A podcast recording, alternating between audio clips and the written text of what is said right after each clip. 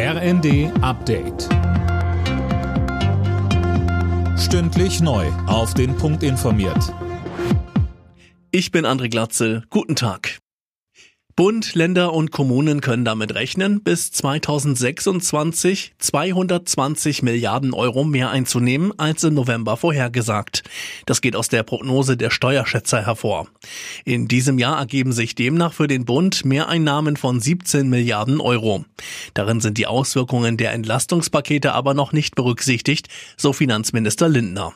Wir verzichten ja auch auf Steuereinnahmen in den Entlastungspaketen, etwa durch die Rückwirkung der Erhöhung des steuerlichen Grundfreibetrags und anderes mehr.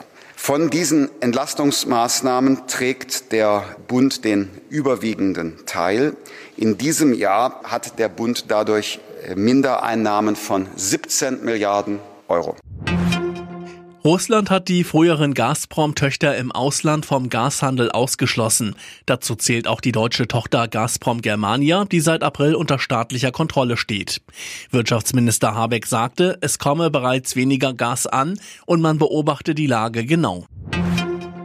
Russland wertet einen möglichen NATO-Beitritt Finnlands als eindeutige Bedrohung für die eigene Sicherheit. Wie Kreml-Sprecher Peskov sagte, würde eine Ausweitung der NATO an die russischen Grenzen die Welt nicht sicherer machen.